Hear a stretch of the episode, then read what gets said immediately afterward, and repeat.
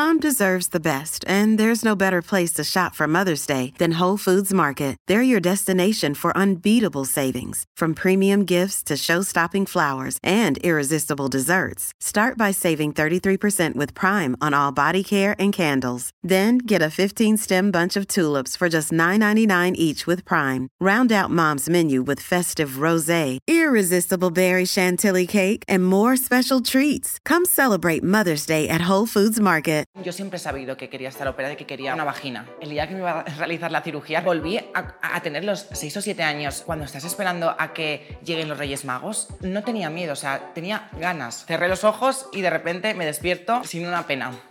Una pena que es un pene.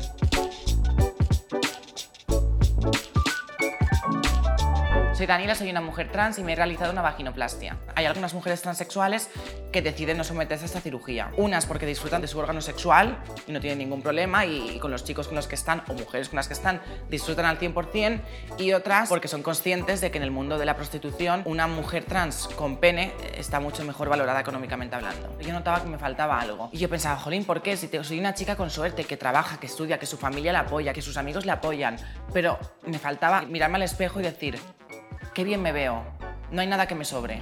Ya, ya me siento yo.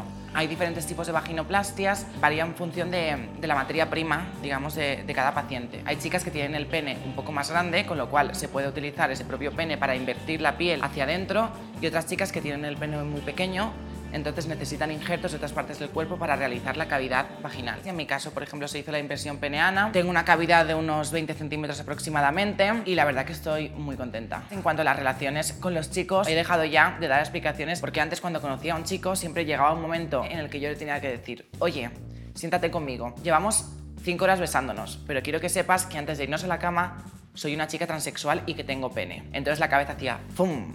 cortocircuito, porque no se lo esperaban y claro, me sentía como un concursante de Operación Triunfo que tiene que esperar a la decisión del jurado de si sí o si no. También me he evitado que los hombres que se acercaban a mí como buitres sexuales en busca del morbo, de la fantasía o de algo diferente, hay muchos hombres heterosexuales que se acercan exclusivamente porque somos una mujer con una apariencia femenina, con dos pechos y con un pene. Al mes y medio yo ya empecé el deporte y empecé a hacer vida normal. Y cerca de los dos meses tuve mi primera relación sexual. Yo tengo unas relaciones sexuales muy guays. O sea, tengo placer, llego al orgasmo. La única diferencia es que no lubrica, que tienes siempre que utilizar pues, geles lubricantes que te ayuden a tener la zona más húmeda. Probablemente muchos chicos estén enterando de que soy una chica transexual a través de este vídeo. Ellos no, eh, en, en, el acto sexual no han, no han notado nada, lo cual es positivo, gracias cirujano. Y ha habido chicos que después de haber tenido el acto sexual, se lo he dicho, y bueno, es como un jarro de agua fría, no se lo esperan. Pero creo que es una labor social lo que estoy haciendo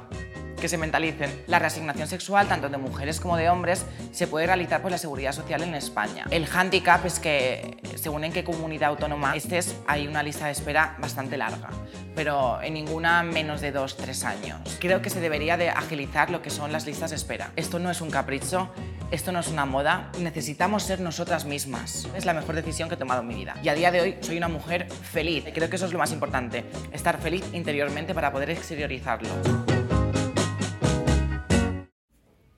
Si te ha gustado este podcast, no te pierdas nuestro Frida Nippel, con entrevistas divertidas y profundas a invitados increíbles.